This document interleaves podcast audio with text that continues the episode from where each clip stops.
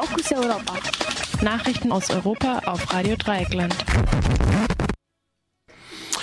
Vermutlich Neuwahlen der Republik Moldau. Die europafreundliche Regierung der Republik Moldau ist nach einer verlorenen Vertrauensabstimmung im Parlament geplatzt.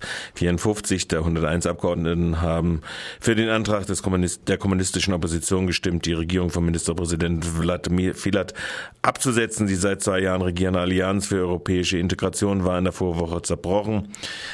Der wichtigste Koalitionspartner war im Streit über die Justiz des Landes aus der Regierung ausgeschieden. Der Misstrauensantrag wurde mit der Begründung eingebracht, die Menschen seien wegen der Entwicklung der Wirtschaft und wegen der grassierenden Korruption unzufrieden.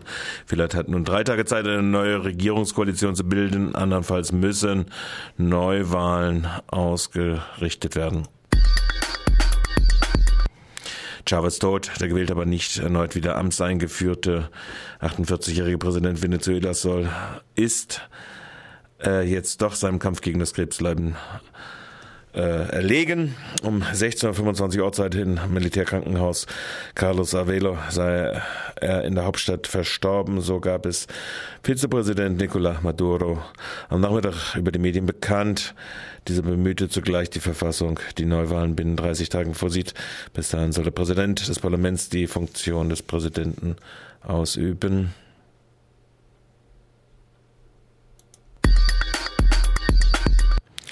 Lettland beantragt Aufnahme in die Eurozone. Am Montagvormittag unterzeichnete der lettische Ministerpräsident Valdis Dombrovski zusammen mit Finanzminister Andres Wilks und Notenbankchef Ilmas Remisevic einen Brief nach Brüssel, in dem Riga bei der EU-Kommission einen außerordentlichen Konvergenzbericht beantragt, bestätigt dieser Bericht. Bis Mitte des Jahres ist das Land die Maastricht-Kriterien erfüllt, soll der Euro zum 1. Januar 14 eingeführt werden. Das Parlament segnet den Zeitplan im Januar mit 52 gegen 40 Stimmen ab. Eine Mehrheit der Bevölkerung hat die Regierung bei dieser Entscheidung allerdings nicht hinter sich. Umfragen zufolge möchten rund zwei Drittel der Letten lieber die eigene Währung behalten. Erstmals direkte Beteiligung der Bundeswehr an französischer Intervention in Mali. Nur wenige Tage nach dem Bundestagsmandat für die deutsche Unterstützung des französischen Militärkampagne in Mali hat die Luftwaffe erstmals einen französischen Kampfjet in der Luft aufgetankt. Französische Armee geht mit massiven Angriffen aus der Luft gegen die Rebellen im Norden des Landes vor. Treffen von Russlands und ukrainischen Präsidenten ohne wichtige Einigung. Der ukrainische Präsident Janukowitsch war am Montag in Moskau vor allem für eine Revision des sogenannten Charkower Abkommens. Dies war unter Julia Timoschenko mit dem russischen Monopolisten Gazprom unterzeichnet worden.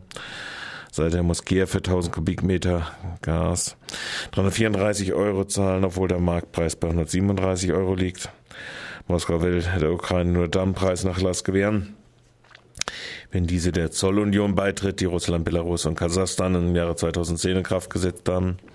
Damit wäre jedoch Kiews Assoziierungsabkommen mit der EU hinfällig.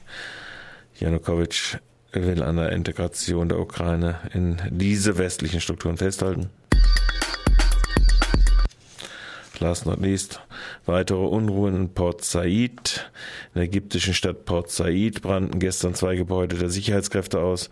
Ägyptischen Medien berichten unter Berufung auf Augenzeugen zwei von Demonstranten platzierte Sprengsätze hätten in der Nacht das Feuer ausgelöst. Bei den seit mehreren Tagen immer wieder aufflammenden Protesten gab es laut Gesundheitsministerium bereits über 100 Verletzte. Hintergrund ist die Wut der Demonstrierenden auf die Regierung der Islamisten und die Empörung über das Todesurteil.